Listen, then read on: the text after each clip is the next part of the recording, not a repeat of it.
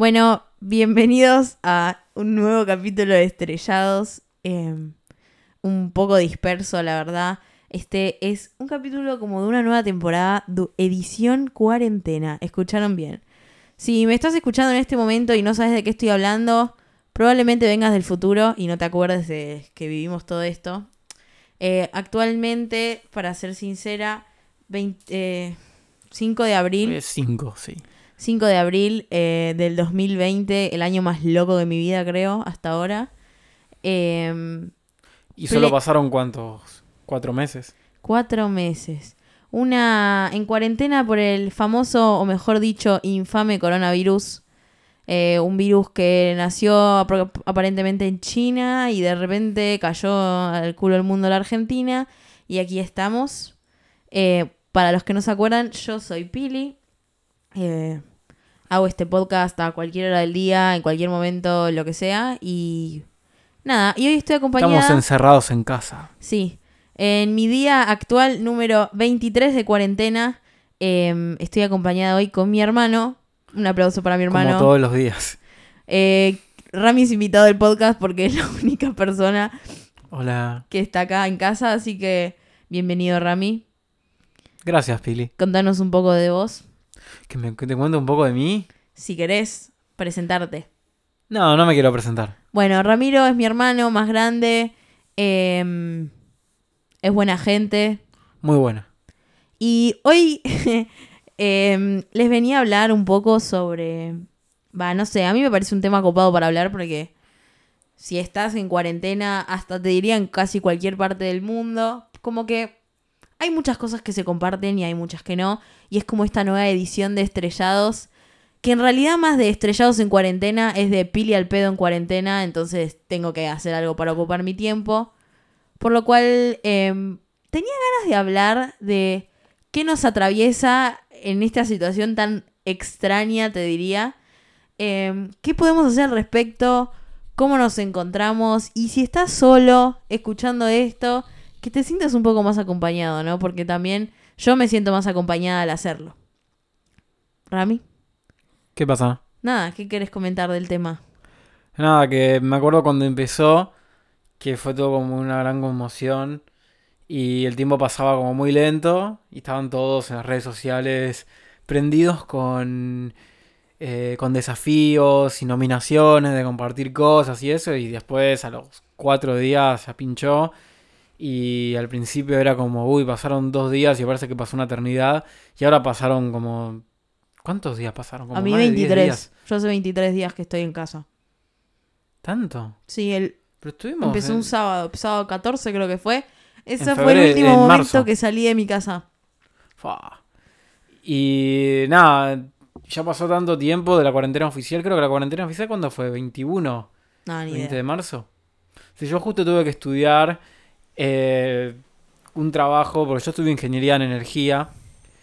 Y, justo tuvimos que sacar unos datos de, de demanda de eléctrica en Argentina. Y yo los datos que saqué fueron del día sábado, creo que día sábado 21, que, que fue un día de una demanda bajísima. Y los datos para el TP eran malísimos, porque era todo, era todo casi constante, porque no, no había nada de consumo, o sea, se paró el país. Sí, em, bueno, entonces, para resumir un poco esta intro medio extraña, eh, quería hablar y quería que esta, estos próximos episodios que vaya subiendo de esta como nueva temporada de Estrellados sean de- debatiendo con Rami distintos temas Ufa. que, que nos atraviesan en cuarentena. Por ejemplo, a ver si se les ocurren más, me avisan los que me conocen o al Instagram o lo que sea, pero temas de qué podemos hacer y, y ir como, no sé, como disciplina por disciplina. Claro, que no todo sea ocio. Claro, tipo, cómo administrarnos nuestros tiempos, cómo nos sentimos, cómo... Así que hoy vamos a empezar con el primer tema y acá tengo la primera pregunta, la primera temática de Estrellados en Cuarentena. Vamos. Eh, yo le quería preguntar a Rami, mi invitado de hoy y de esta temporada, Y de, y de la casa. ¿cómo te sentiste cuando te diste cuenta, cuando hiciste el clic? ¿O cómo fue cuando hiciste el clic y dijiste, Bueno, de casa no salgo más. Como esto va para en serio. Como cuando pasó de ser una. algo que es viral en Twitter o en una cadena de WhatsApp de la abuela a Chan, esto es en serio, no tengo más clases, no tengo más. Mira, creo que nada". fue como muy rápido, pero a mí eh, es como que ya se hablaba del coronavirus, no sé, desde, enero, diciembre. Yo me acuerdo que tengo un compañero de la facu que es, que es chino, que es de Taiwán. Bueno, en Taiwán no surgió el, el brote, pero Taiwán es una islita, ¿no? Y, y es como que al principio lo burlábamos diciendo, ah, mira, guarda que, guarda que va a toser, así como, como no, no creíamos del impacto que iba a tener, de la magnitud. Y de eso pasaron, no sé, un mes. Y después yo me acuerdo que estaba, estaba en una quinta con unos amigos. Y justo se había brotado el primer caso. Y nadie hablaba de eso. Y era como, ah, bueno, las redes sociales como que medio hacían chistes, ¿no? Como yo me acordaba de, de que en el 2009, creo que fue en el 2009, hubo un brote de gripe por la gripe porcina. Creo que, que brotó en México, me parece. Y, y hubo como, como bastante revuelo internacional, pero fue algo como que se contuvo y a mí nunca tuve miedo como de contagiarme. Sin embargo, cuando he llegado a conocer dos personas que se contagiaron. Pero no... Pero ahora nadie se acuerda de, esa pandemia.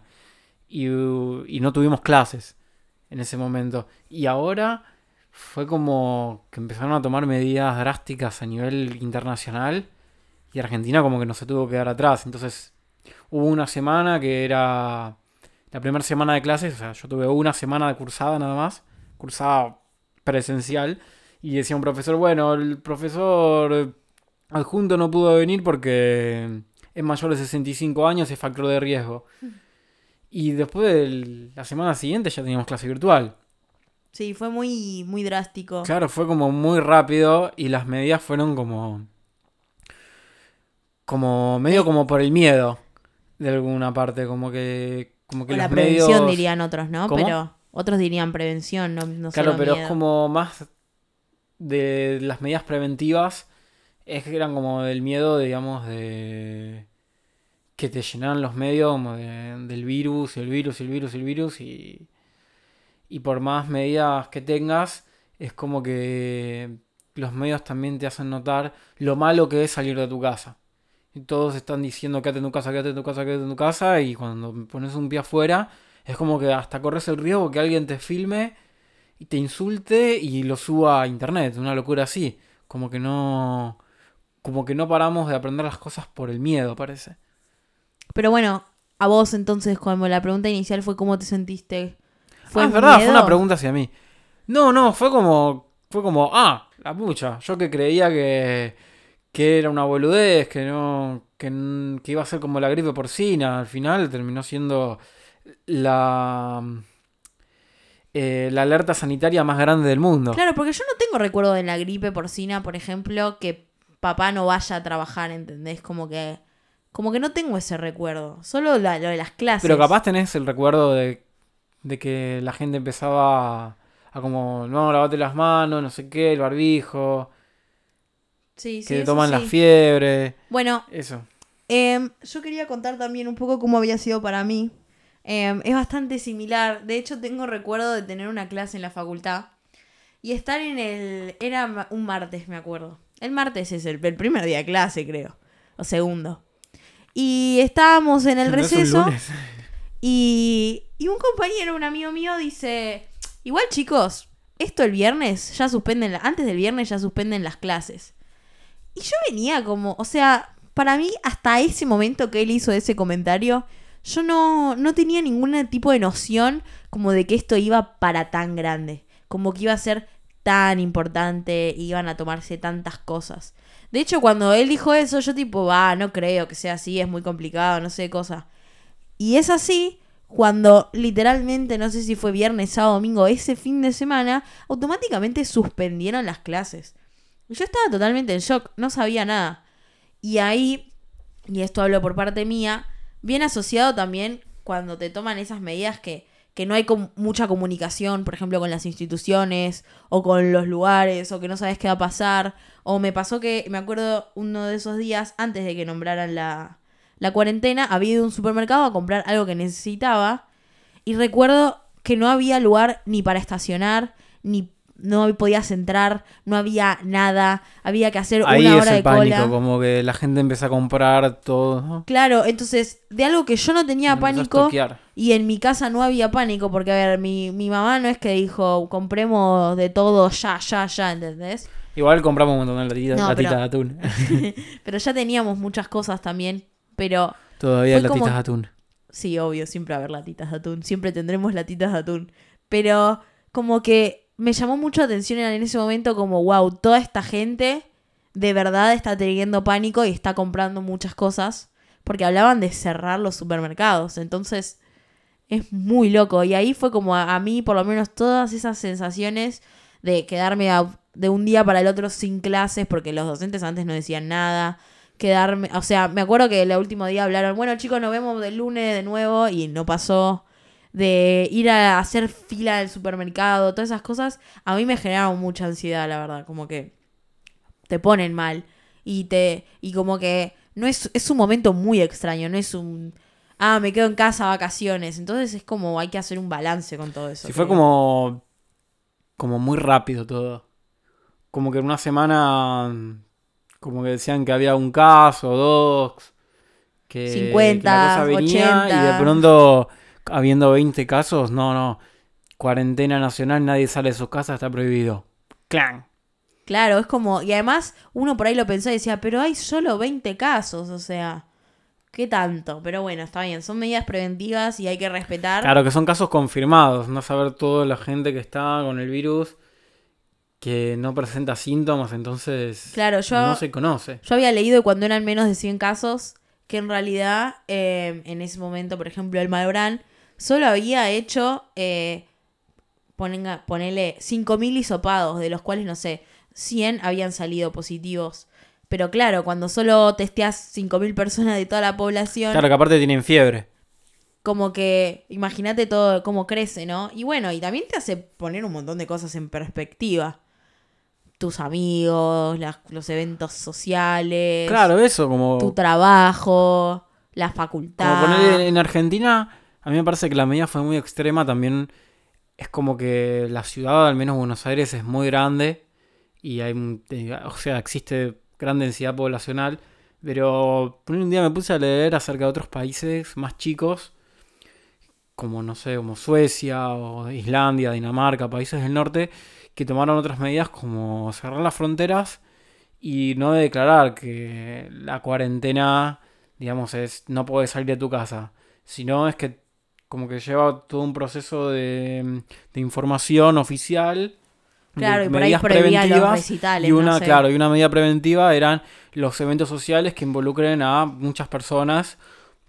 O capaz algunos restaurantes, algunos bares seguían funcionando. Pero nada más podían. Pero la capacidad era más limitada. Hasta llegó un punto que después terminaron a, terminaron cerrando muchos. Pero. Pero no era eso de, de aplicar una multa por salir a caminar. O tener, o tener perro o entrar O a la ciudad. al perro, o mismo entrenar, ¿no? También es importante eso. Claro, pero cada país tomó distintas medidas y también con, con distinto contexto.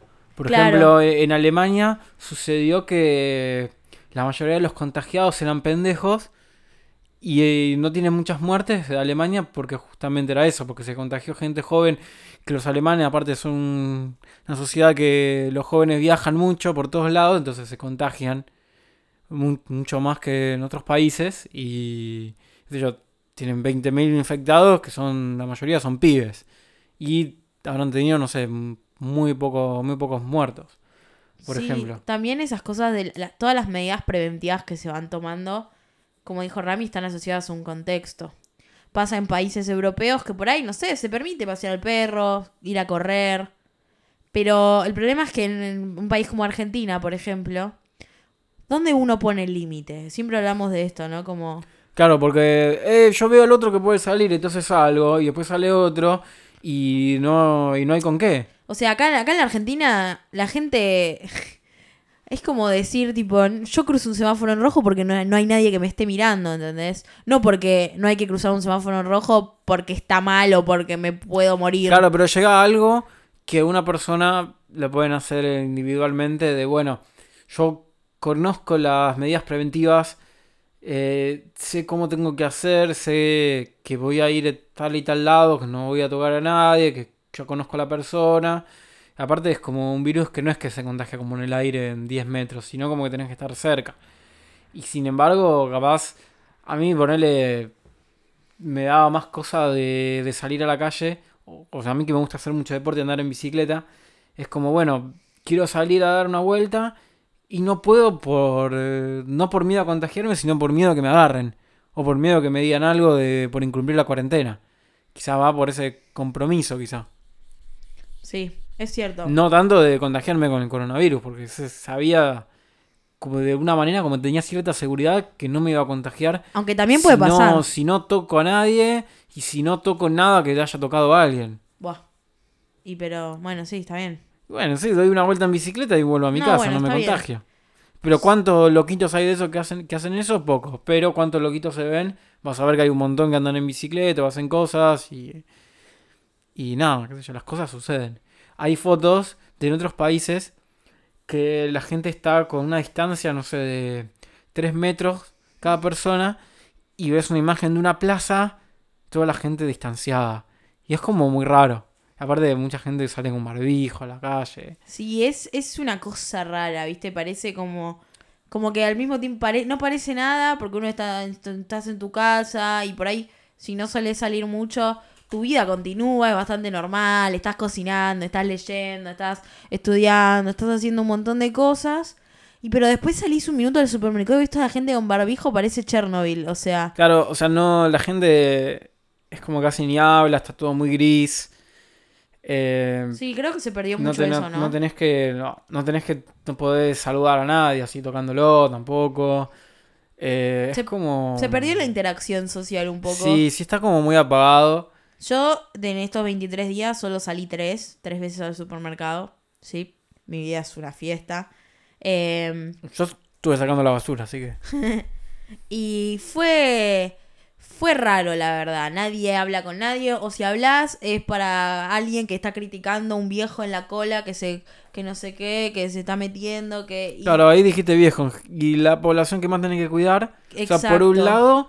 Por un lado, los que más tenés que cuidar son la gente mayor, la gente con, Y, es, con riesgo. y son las que- personas que están en la calle. Claro, son las personas que más están en la calle, ya están acostumbradas y, y sin embargo también los jóvenes son los que son los que nos movemos más. Porque capaz una señora mayor, qué sé yo, o una ama de casa va de un lado al otro y siempre esa, esa misma ruta. Pero ¿qué pasa? Alguien joven se va con los amigos de un día a tal lado, al otro lado, capaz sale a una reunión social donde hay mucha gente, alguno viaja, devuelve, lo saluda, o sea, suceden más cosas. Entonces nosotros somos como mayor riesgo de contagio, pero no somos el... o Tras, sea, ¿Cómo somos? Transmitores. claro, somos como los principales sí. transmitores, transmisores, Transmisores, va, por Dios. transmisores del virus, pero, pero somos la gente que, que tiene menos riesgo en general. Pero bueno, eh, la idea más o menos de estos futuros episodios, que los voy a subir dentro de muy poco, es seguir hablando así. Pero quiero hacer, y esto de verdad, si llegaste hasta acá, es un gran hincapié que me parece muy importante. A veces uno está en esta Sí, si época. llegaste hasta acá, la verdad. Sí, alta, alto capo. Cape. Em, creo que en este momento, y ahí hablo personalmente, es como que uno se encuentra, como está el casi to- todo el día en la casa, como muy perdido en las redes, en internet, leyendo, mirando la tele. Si te gusta mirar la televisión, mirando la televisión. em, y lo único que se bombardea es con esta información.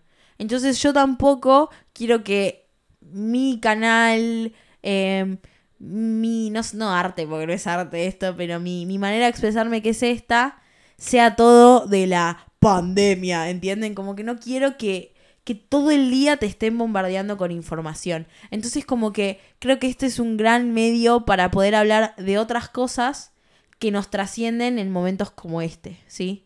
Entonces de eso se va a tratar los próximos episodios de más o menos como con Rami introdujimos, introdujimos se dice, introducimos, no, introdujimos este tema em, y poder expandirlo un poco más, pero más de cómo nos sentimos, cómo estamos, Una fiesta. cómo nos, cómo nos vemos, eh, pero también positivo, qué podemos hacer, qué metas nos podemos poner, qué cosas podemos hacer. Y sobre todo, y creo que esta es la primera lección, lección, fue no pensar todo el tiempo en esto, o sea, y eso me ayudó como un en este poco. podcast de una hora que solo habla de esto. Sí. No Pero como quiero que sea como el último también, que sea todo de hablar de esto, así como... Uh, yo quería hablar del surfer. No, no, bueno, también podemos debatir eso, pero eh, como de estar más tranca, como decir, bueno, si necesito informarme, me informo una vez al día y después pienso en otra cosa. O busco alguna manera de, de que algo me pueda acompañar y también ayudarme a, a hacer algo, ¿no? Porque no podemos ser tampoco larvas, pero tampoco hay que ser unos No ansiosos ser largos. muy estar todo el día, viste, en la misma, así que creo que es muy importante eso. Eh, espero que les haya llegado este mensaje, que lo hayan escuchado porque esta es la parte más importante y ahora me estoy dando cuenta que soy una terrible eh, podcaster porque debería haberlo dicho al principio, pero eh, espero de verdad que sigan escuchando, que escuchen nuestras experiencias. Como siempre, si tienen alguna idea, alguna sugerencia, si alguien quiere participar en el próximo episodio tipo videoconferencia, eh, me habla al Instagram que vamos a tratar de revivirlo. Y nada, Rami, ¿Qué? ¿querés decir algo antes para despedirte? No, que. Que vamos a vernos en los próximos podcasts. Bueno, espero que les hayamos gustado episodio. como host, que nos sigan escuchando. Ojalá los haya acompañado por este ratito, que ni siquiera sé cuánto tiempo, pero por este ratito que estuvimos hablando. Eh, y nada, a mí me encanta hacer esto, eh, así que volveremos a vernos, a escucharnos en realidad en algún momento. Gracias por escuchar, acuérdense, Instagram arroba estrellados podcast y nos vemos en la próxima. Chao. Chao.